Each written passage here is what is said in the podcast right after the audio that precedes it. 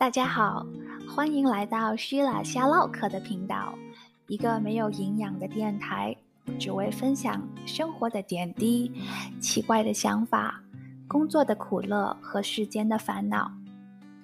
今天呢，和大家分享一本书，作者是郭德纲，书名《我是文学家》。这本书我才看了两章，就迫不及待的和大家分享了。头两章是写关于诗人李白、词人李清照的故事。刚读完头两章，就已经觉得非常有趣了。这本书并不是说他们写了什么诗词名留青史呀，也不是对所写诗词的深度解读，反而更像一本八卦杂志。揭开他们背后不为人知的私生活，特别适合我这些吃瓜群众。今天我们来说一下李白这位文坛大家。李白字太白，号青莲居士，中国唐朝诗人，有诗仙、诗侠之称。汉族，出生于蜀郡绵州昌隆县（今四川省江油市青莲乡）。有李太白集传世，代表作有《将进酒》《蜀道难》《梦游天姥吟留别》《静夜思》《望庐山瀑布》等。还记得从小学、初中、高中就一直被背诵诗词所折磨，特别是李白诗仙的诗，伴随了整个学习生涯。结果我最后只记得的就是《静夜思》。还有“天生我材必有用”这句话，实在太对不起他老人家了。当时年少无知，觉得背诗词、背文言文就是一种负担折磨，从来没有好好去领悟其中的博大精深。到头来，真的能入脑的诗词没有多少。好，我们回归正题啊，那先说一下李白给我的印象。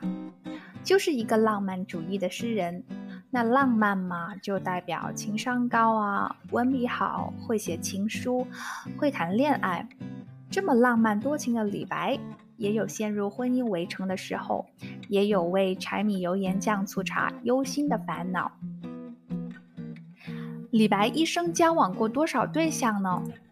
至少有四位，正娶的有两位，被记载下来同居的还有不少。就是这几位女同志给李白结结实实上了一课，什么叫自古多情空余恨。李白从小就赢在起跑线上，出生在有钱人家，从小不愁吃不愁穿，花钱不眨眼，爱好旅游、喝酒、舞剑、写诗、显摆，搞兴趣爱好嘛，都得要资本呐。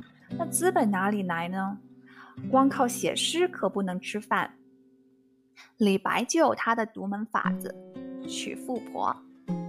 李白的头一门亲事是在二十七岁娶了富家千金白富美许氏。许氏她是一名宰相的孙女，所以呢家庭条件非常优越。李白已经算是有钱了，但是许氏她的家庭呢，起码要比李白要高上好几个 level 啊。温饱问题解决了，以为能高枕无忧，结果老婆十一年后就去世了。李白也不好意思，死皮赖脸待在许家了，重新做回追梦人了。李白何以能高攀这一门亲事呢？文献没有明确的记载，学术界也没有统一的看法。猜测起来有多种可能。从许家角度讲，一是可能许氏的形貌不佳。年岁也不小了，再不结婚将有老死归中的危险。二是李白条件不错，会剑术，会作诗写文章，相貌堂堂。李白桃花运来得很快，第二年呢，他就认识了一个刘氏寡妇，两个人算是各取所需。李白继续他的喝酒旅游爱好，刘氏呢就仰慕他的才气，盘算着以后说不定能当个官夫人。结果呢，当时的李白也无心当官，只沉迷于他的爱好。刘氏当然不给他好脸色看，经常对李白嘲笑和痛骂，最后就分手了。李白和刘氏的交往时没有用“娶”字，用了一个“和”字，就像咱们现在说的同居关系。估计李白也不愿意承认这段伤心的情感。同样被用以“和”字的还有另外一位女同志，这大姐呢更惨。跟堂堂的大诗人李白交往，最后连个姓名都没有留下来。在介绍李白生平的《李翰林集序》里，只用了“鲁依父”三个字来介绍。鲁依父什么意思呢？鲁是山东，鲁一父就是一个山东妇女。李白的第三段婚姻呢，妇人只是妾，并未扶正。这位妇人原来是李白一个邻家女子，可能是李白看上她的姿色后，再想办法纳妾的。李白的最后一任妻子是前宰相宗楚客的孙女，宗楚客因为犯了政治错误被杀害了，但瘦死的骆驼比马大，许氏论人脉、金钱资源，还是比李白上好几个层次的。他就又当了一次上门女婿。李白的择偶条件还挺苛刻，非得是相门之后才能当妻子，普通的妇女只能同居。不过这次的上门女婿当的比上回轻松一些，夫妻二人非常恩爱。在安史之乱的时候，永王李璘向他报出了橄榄枝。好巧不巧呢，这个李璘起兵谋反，结果惨败。李白呢，这回押错宝了，成了战俘，基本上就是等着掉脑袋吧。在这节骨眼上，宗室对李白不离不弃，利用自己家族的关系和钱脉，为李白四处奔走。正赶上当时大赦天下，李白这才保住了一条命，但也落得了流放的下场。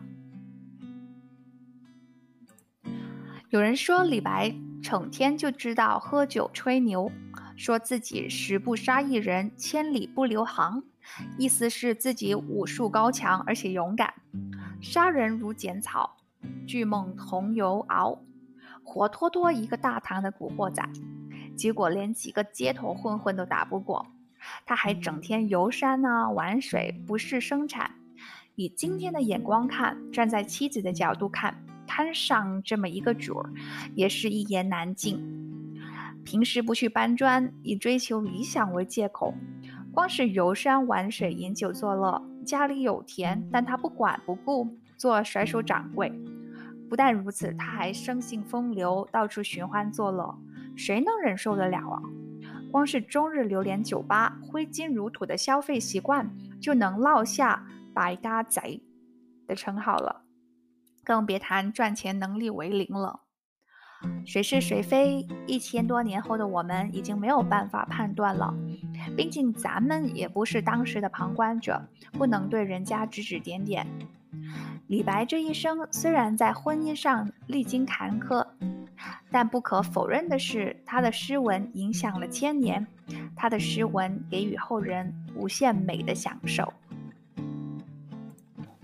欢迎大家收听我的电台，我们下一期再见吧。